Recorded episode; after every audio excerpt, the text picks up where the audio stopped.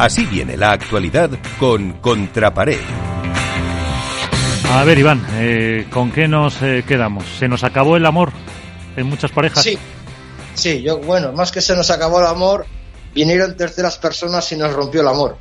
Porque es más o menos el resumen que está viendo esta última semana, el que se ha caracterizado por la ruptura de, de dos parejas muy significativas y los múltiples rumores, rumores de cara al año 2021 hay que decir que para allá, para Barcelona, eh, Mati Díaz y Maxi Sánchez no formarán pareja y han conseguido romper un proyecto a largo plazo que era muy bueno y que estaba teniendo muy buenos resultados, como ha sido el de Siringo y Dineno.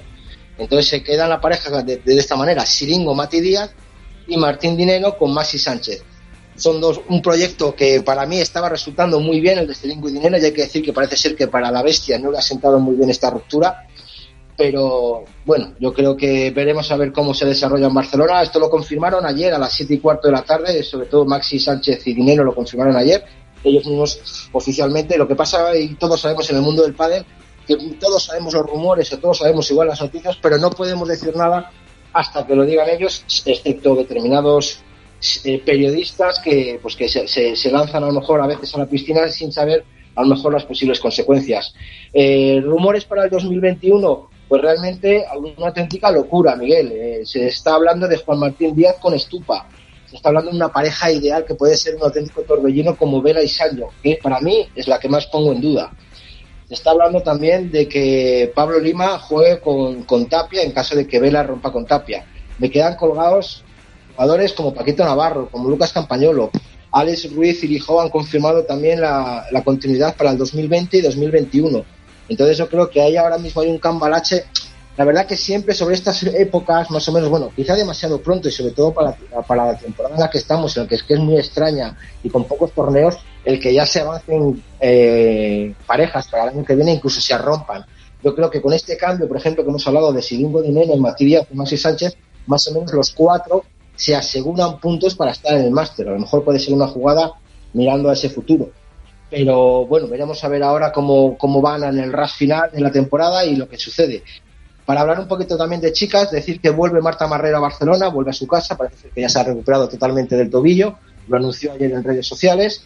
Se forma una nueva pareja muy bonita y para mí que va a dar mucho que hablar también, ojalá, que es la de Carolina Navarro y Aranza Osoro, eh, una argentina que yo la vi jugar en un campeonato del mundo siendo juvenil y la verdad que me encantó, y sobre todo en, en, la época de España está haciendo muy buenos partidos cuando ha estado, por ejemplo, con el Abrito.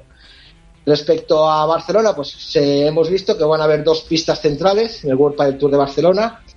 El tercero con público, vamos a dejarlo claro, que es el tercero con público en el sentido de que primero fue Marbella, luego fue Cerdeña y luego va a ser Barcelona con ticket inoficial, como decirlo de alguna manera. Otra cosa es que en otros torneos haya entrado gente invitada por la organización, invitada por marcas, pero siempre supuestamente, eh, vamos, entiendo que respetando las distancias de seguridad, respetando las normas las comunidades autónomas, pero que hemos, hemos visto gente, cierto es.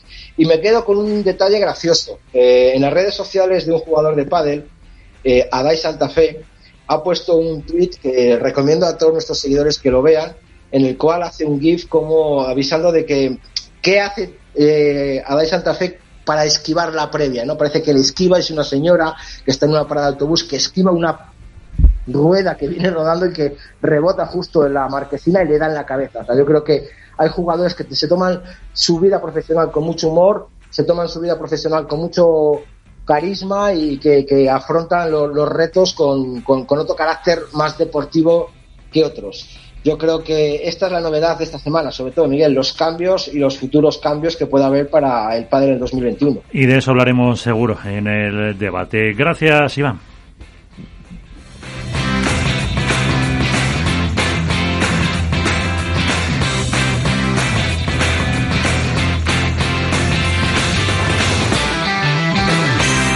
Esto es Padel en Capital Radio.